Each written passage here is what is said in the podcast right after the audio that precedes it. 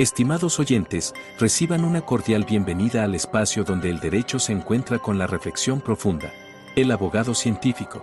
Este foro es nuestra dedicación a explorar las intersecciones entre las disciplinas jurídicas y el pensamiento crítico, ofreciendo un escenario para el diálogo intelectual y el desarrollo personal en el mundo del derecho. Acompaña a Andrés Arellano en este viaje de indagación y descubrimiento. Cada capítulo está diseñado para profundizar en cómo el razonamiento analítico influye y fortalece nuestras prácticas legales, desafiando las convenciones y fomentando un entorno de aprendizaje basado en la comprensión y el razonamiento lógico. El abogado científico se compromete a ser una ventana a la exploración de conceptos jurídicos a través de la lente de la metodología y filosofía científica, con un fuerte enfoque en el análisis crítico y la evidencia. Este enfoque nos permitirá abordar temas desde una perspectiva única, desentrañando las complejidades del derecho y promoviendo una práctica legal más reflexiva y fundamentada.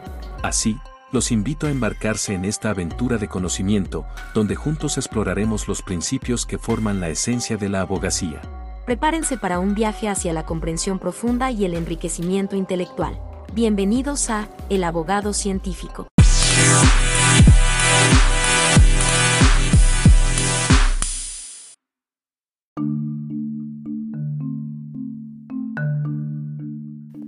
Si tú como abogado a veces no estás conforme con la forma en la que un juez, fiscal, otro abogado o teórico de la disciplina penal interpretó o definió determinada palabra o concepto, o bien crees que determinadas palabras tanto ordinarias como propias del lenguaje jurídico y de la disciplina penal no son claros, puedes acudir a la filosofía analítica y en específico a alguna de sus corrientes de pensamiento para tener lineamientos que busquen aclarar tal o cual concepto e incluso lo anterior es aplicable si te han surgido dudas de cómo describir cierto dato de prueba o determinada situación fáctica. Pues la filosofía analítica puede ayudarte, dado que te ilustrará cómo es que fuera de un ámbito psicológico y jurídico se entiende que el mundo fáctico es representado mediante palabras y que éstas incluso pueden ser fieles a detalles que aquel nos da. Eh, lo anterior es así, dado que no debes perder de vista que nosotros como abogados, al emplear la argumentación, estamos indudablemente inmiscuidos en cuestiones del lenguaje, tanto ordinario como científico.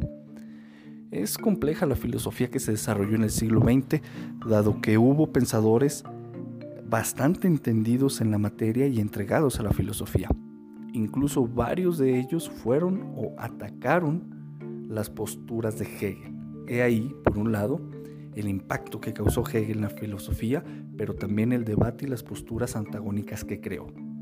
Ese es, pues, en términos muy resumidos, la forma que la propia filosofía contribuye al avance del conocimiento y lo cual denota su utilidad práctica, no solamente en aspectos de la propia filosofía analítica, sino en muchas otras áreas de conocimiento, como es el caso de, de nosotros, que es la jurídica.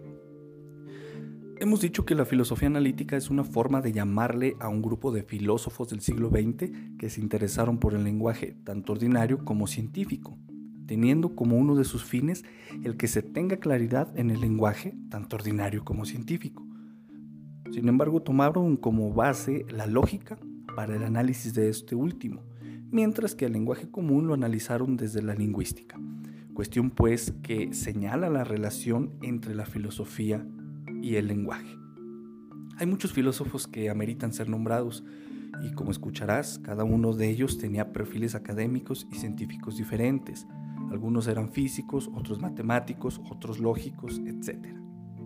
Sin embargo, por la actitud de muchos de ellos respecto a la metafísica, es que le dieron esa otra característica a la filosofía que estamos comentando, es decir, una actitud cautelosa ante la metafísica, sin embargo, ante esto, eh, los filósofos analíticos veían con buenos ojos a la ciencia. Te diré en síntesis los filósofos analíticos que influyeron en el desarrollo de dicha filosofía y sus ideas principales desarrolladas. Así pues, en un primer término encontramos a Auguste Comte, él existió de 1789 a 1857 y fue de los primeros en darle la contraria a Hegel. Es el creador de dos cosas, la sociología y el positivismo. La sociología eh, que propuso Comte buscaba estudiar a la sociedad desde un punto de vista científico y por supuesto a llegar a, conclusiones pues, que fueran eh, generalmente aceptadas. El positivismo, por otro lado, eh, lo podemos entender como una corriente de pensamiento que rechaza cualquier conocimiento que no sea científico, es decir, que no provenga de la aplicación rigurosa de un método y que se refiera a lo real, o sea, a los hechos. Por lo tanto, busca descubrir las leyes que rigen a los fenómenos. Sin embargo, cabe señalar que por ley debe entenderse a una relación constante entre fenómenos. Esto último, según nos dice José César Leni Navarro en su libro de Epistemología y Metodología del año 2011. Comte dentro de su doctrina descubre la ley de los tres estadios, la cual señala como primer estadio a la teología, en la cual pues nos dice que para poder explicar los fenómenos se recurre a cuestiones divinas. Y pues esta se da en tres momentos, el fetichismo, el politeísmo y el monoteísmo. Podríamos decir que esta es la edad infantil de ese conocimiento que busca el, el, el ser humano. El segundo estadio es la metafísica. Aquí entran las esencias abstractas, o sea, las cuestiones abstractas, ideas como una idea de un principio o la idea de un fin, etc. Esta podríamos catalogarla como la pubertad humana, la pubertad en el conocimiento humano. Y el tercer estadio es el positivo, en donde para explicar los fenómenos se recurre a una correlación de los mismos. Acuérdate lo que es la correlación. O sea, la búsqueda de identificación de leyes.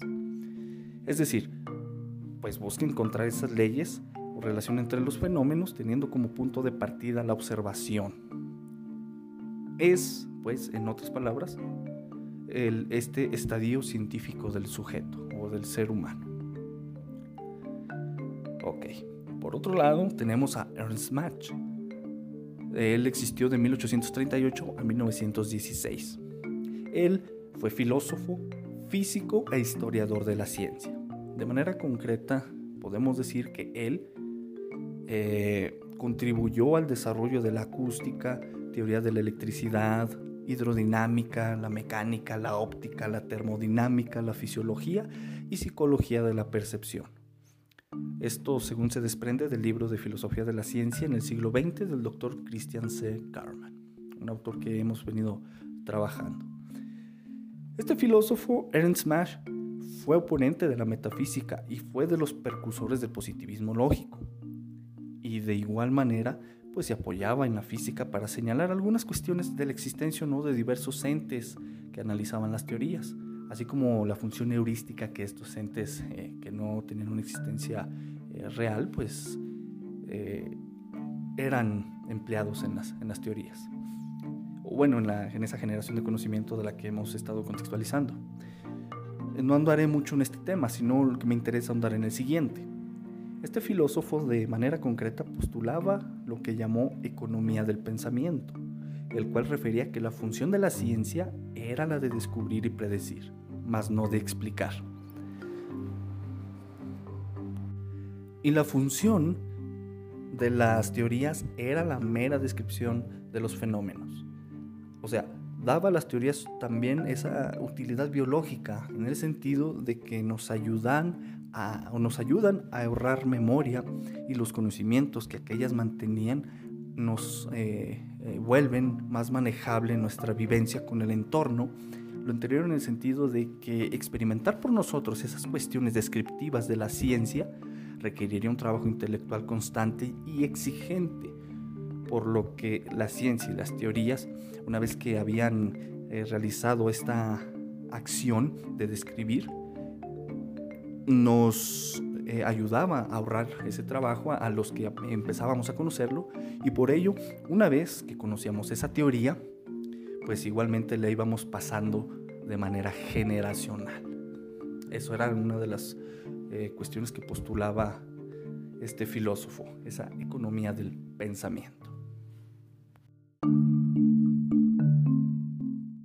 Hacemos una breve pausa en nuestra discusión de hoy para presentarles una herramienta indispensable, nuestro libro electrónico. Más acá de las palabras una guía práctica para reconstruir racionalmente los argumentos de una autoridad y destruir su presunción de apego a derecho. Es un libro perfecto para abogados, estudiantes de derecho y cualquier persona apasionada por la lógica aplicada, pues otorga un arsenal de herramientas conceptuales listas para ser desplegadas. Diseñado para proporcionar claridad y rigor en el pensamiento crítico de todo abogado, este libro es esencial para quienes buscan no solo entender, sino desmantelar y reconstruir los fundamentos y motivos dados por una autoridad judicial. No esperen más para fortalecer su habilidad argumentativa. Adquieran su copia ahora en abogadocientífico.com.mx y comiencen a navegar por la complejidad de los argumentos con una nueva luz. Continuamos con nuestra exploración intelectual en El abogado científico. Gracias por estar con nosotros.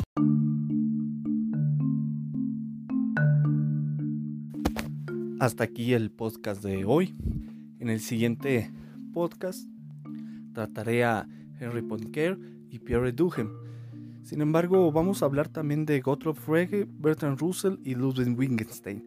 A partir de Frege vamos a notar un cambio eh, en la complejidad y profundidad del pensamiento de la filosofía analítica y esta relación con el lenguaje.